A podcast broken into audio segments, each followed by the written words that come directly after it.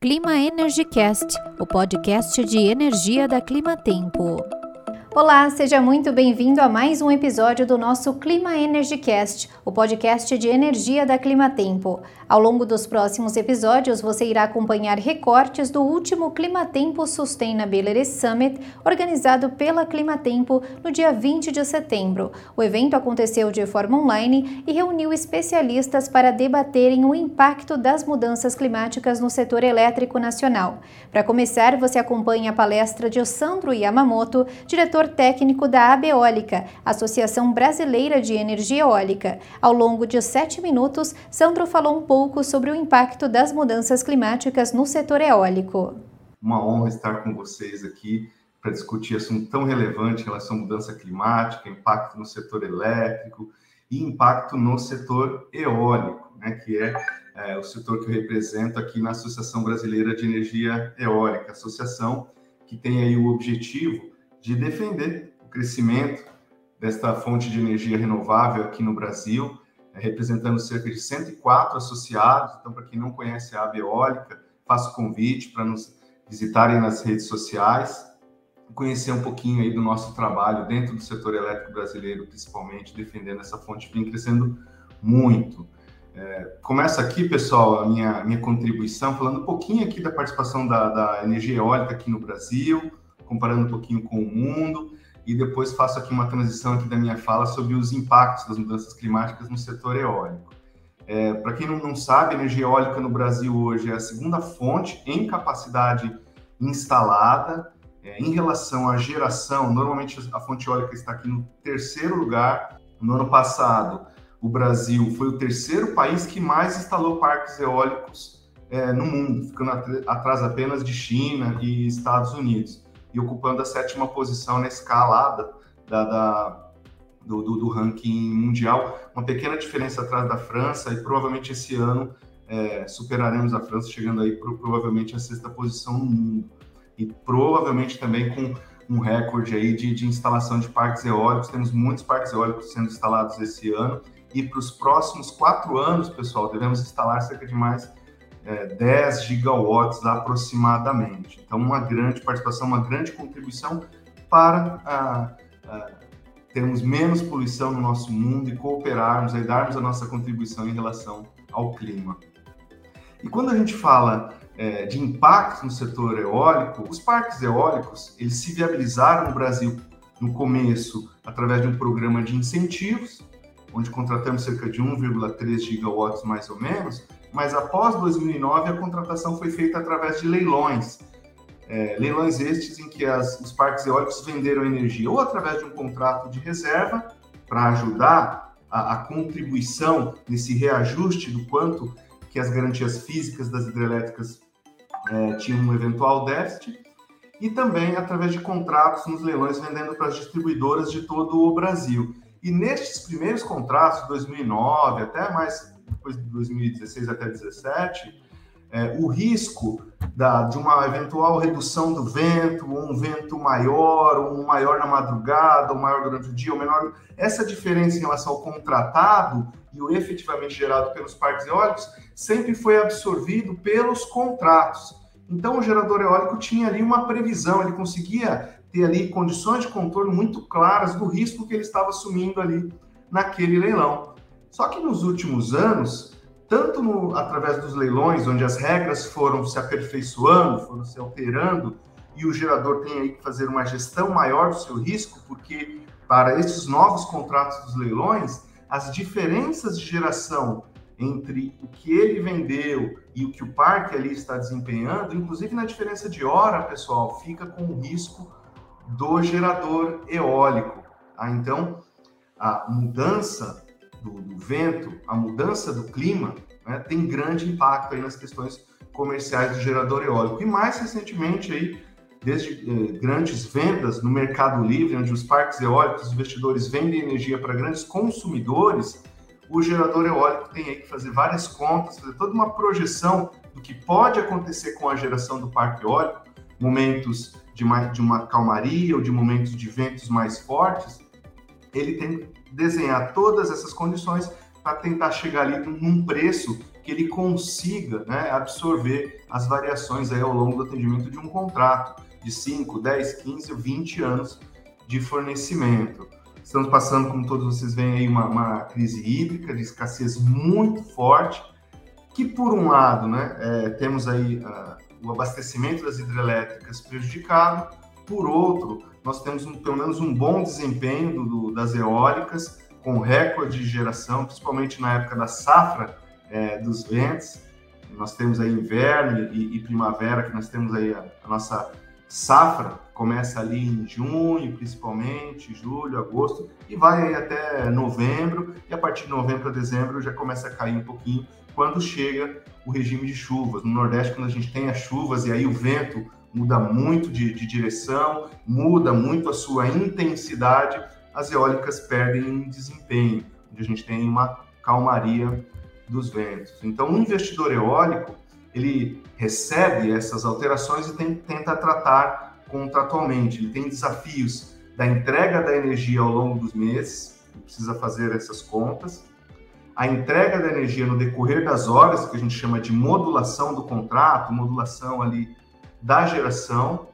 2021 também é um desafio para o setor eólico, pessoal. Depois vocês podem pesquisar um pouco sobre o preço do atacado de energia, que no Brasil é o PLD, preço de liquidação das diferenças, que sempre foi calculado para uma semana inteira o mesmo preço, dependendo do patamar, horário, madrugada, um patamar mais leve, ou durante o dia, um patamar mais médio ou pesado, era o mesmo preço. E ficava a semana toda naquele patamar. Mas desde 1 de janeiro deste ano, o preço do atacado no Brasil ele é horário, ele é calculado diariamente. Então, até o final de hoje, do dia, daqui a pouquinho, a Câmara de Comercialização de Energia Elétrica já divulga o preço de amanhã para as 24 horas, para as quatro regiões, os quatro supermercados do Brasil. E o setor eólico teve que se preparar, contratamos grandes estudos, a PSR no, no, nos ajudou para fazer esse trabalho aí de dimensionamento dos riscos dessa nova metodologia de preços. E esse PLD, pessoal, esse preço do atacado na energia, ele é influenciado principalmente pelas condições climáticas, porque hoje a nossa matriz elétrica é predominantemente é, a nossa matriz elétrica tem aí a predominância da, das nossas fontes movidas à água, as hídricas. Então, toda a variação dos modelos que percebem se vai chover mais ou não vai chover, esse preço do atacado tem sua variação. Já tem aí um bom tempo que esse preço do atacado está no máximo, na faixa de 583 reais, e deve permanecer pelas próximas aí semanas ou até meses no patamar pesado. E agora nós estamos na safra dos ventos, mas se ingressar no momento de menos vento, onde nós não teremos é, uma boa geração e o preço do atacado permanecer alto, o gerador eólico pode ter ali é, um grande desafio para fazer uma gestão do, do, seu contrato e frente a um preço do atacado muito grande, tá?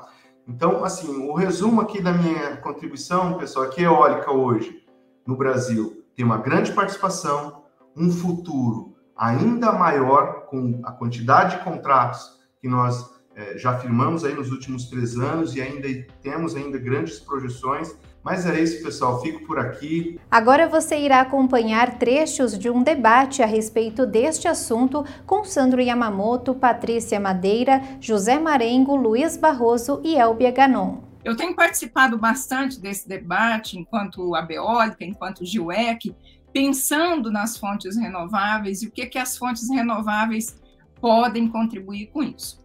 Existe um outro aspecto que é o seguinte: a eletricidade, a energia elétrica, ela responde por cerca de 27% das emissões globais.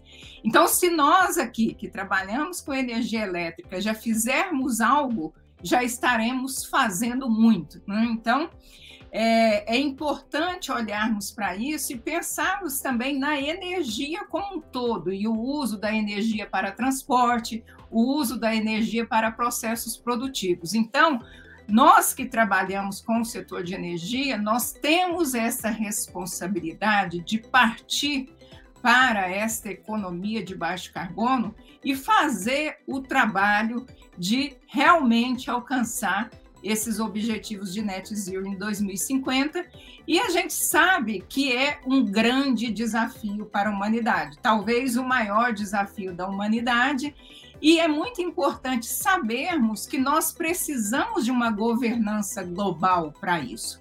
Nós estamos passando por transformações muito importantes na economia global, na sociedade, na tecnologia, e o que nós percebemos é que precisamos de uma governança global. Como fazer essa transição energética?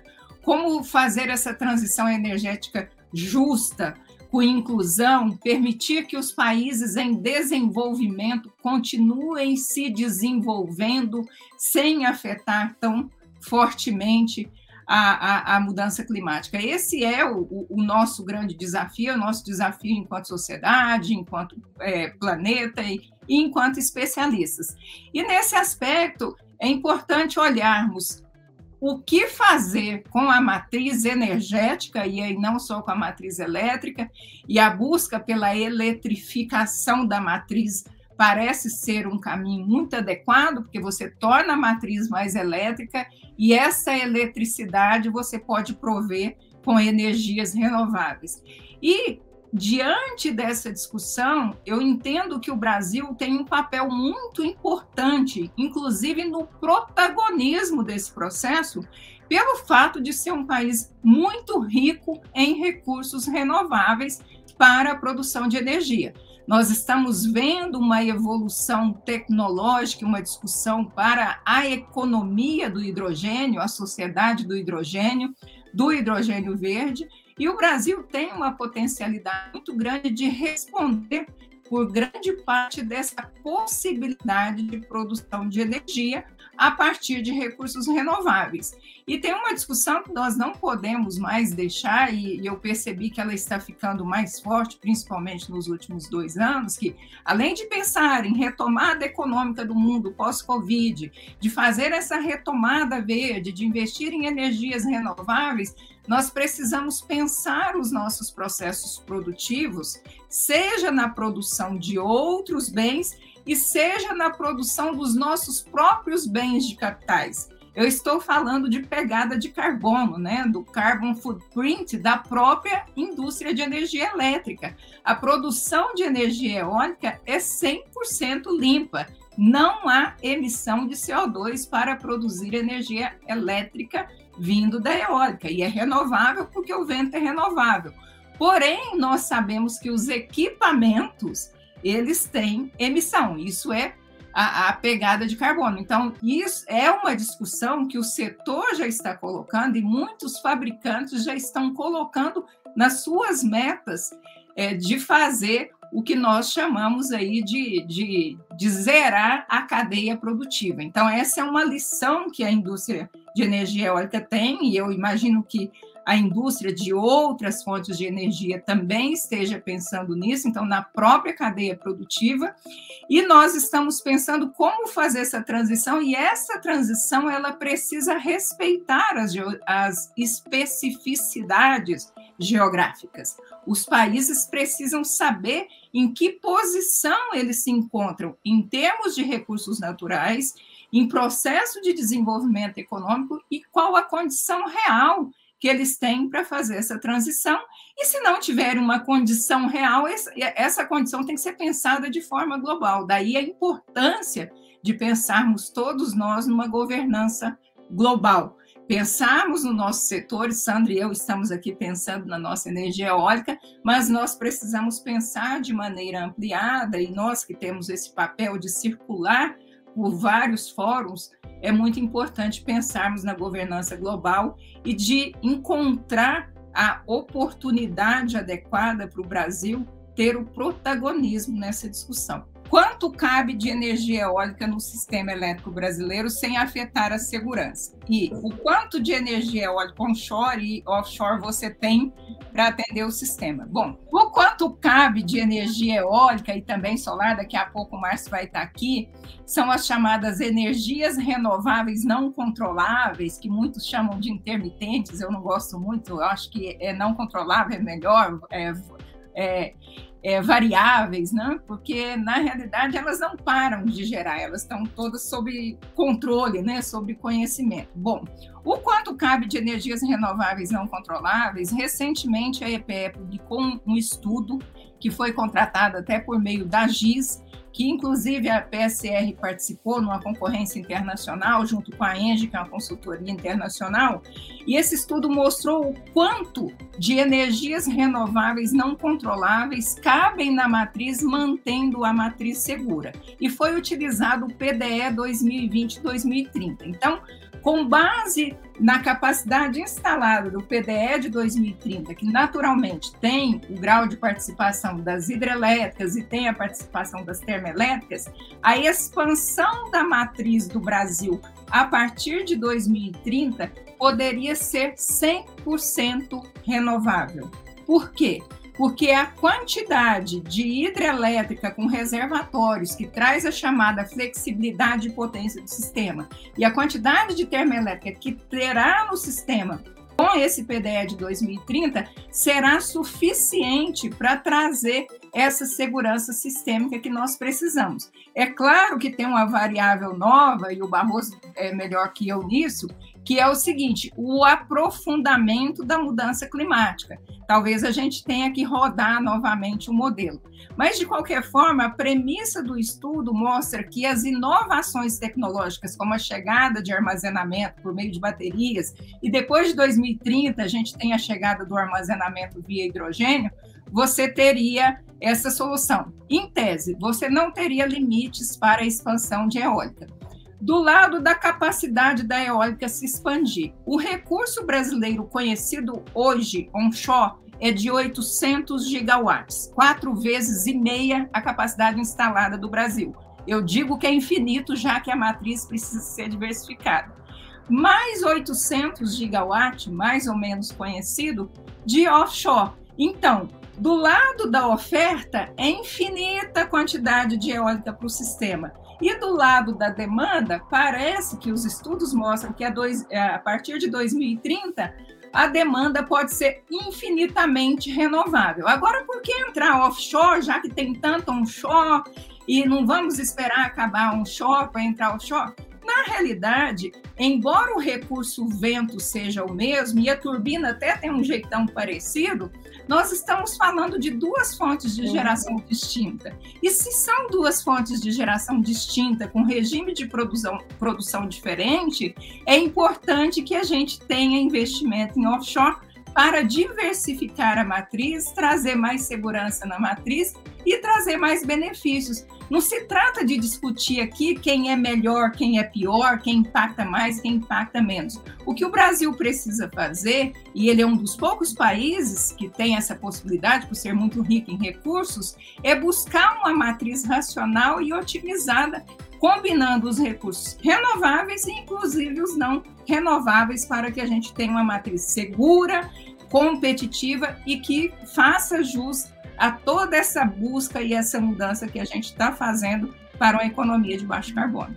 E este foi mais um episódio do nosso Clima Energy Cast, o podcast de energia da Climatempo. Hoje você acompanhou recortes do último evento organizado pela Climatempo a respeito do impacto das mudanças climáticas no setor elétrico nacional. Espero que você tenha gostado e até o próximo episódio.